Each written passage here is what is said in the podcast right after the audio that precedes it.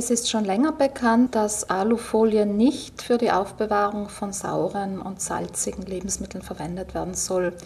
Diesen Hinweis findet man normalerweise auch auf der Verpackung, auf der Kartonverpackung außen. Das müssen die Hersteller draufschreiben, aber leider erfolgt das in den meisten Fällen eben sehr klein gedruckt, sodass es viele Verbraucher und Verbraucherinnen, dass es ihnen nicht auffällt.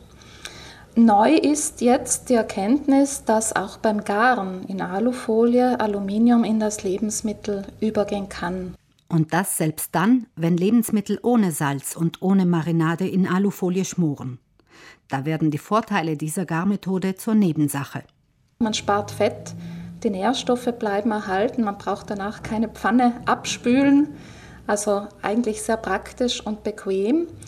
Aber neue Untersuchungen, die in Italien durchgeführt wurden im Auftrag der Fernsehsendung Striscia la Notizia, zeigen eben, dass sowohl bei Rindfleisch als auch bei Hühnerfleisch als auch bei Fisch beim Garen kleine Teilchen aus der Folie gelöst werden und dann in das Lebensmittel übergehen.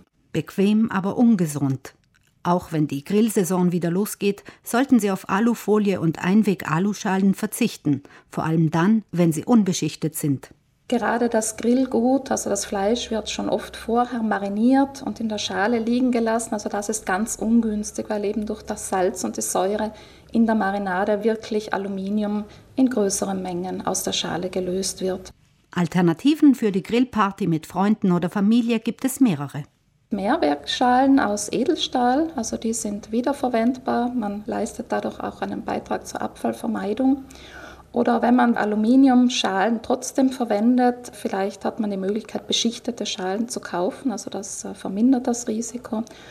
Und auch wenn sie unbeschichtet sind, sollte man das Grillgut erst wirklich kurz vor der Zubereitung hineingeben und erst nach dem Grillen dann würzen.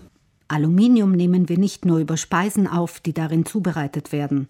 Als Verpackungsmaterial ist es allgegenwärtig in Getränkedosen und Flaschenverschlüssen, als Deckel auf dem Joghurtbecher, in Chipstüten und Tetrapacks. Zwar müssen Aludosen innen mit Kunststoff beschichtet und Joghurtdeckel lackiert sein, doch diese Vorsichtsmaßnahmen versagen häufig. Untersuchungen zeigen, dass der Aluminiumgehalt steigt, je länger ein Getränk im Supermarkt steht.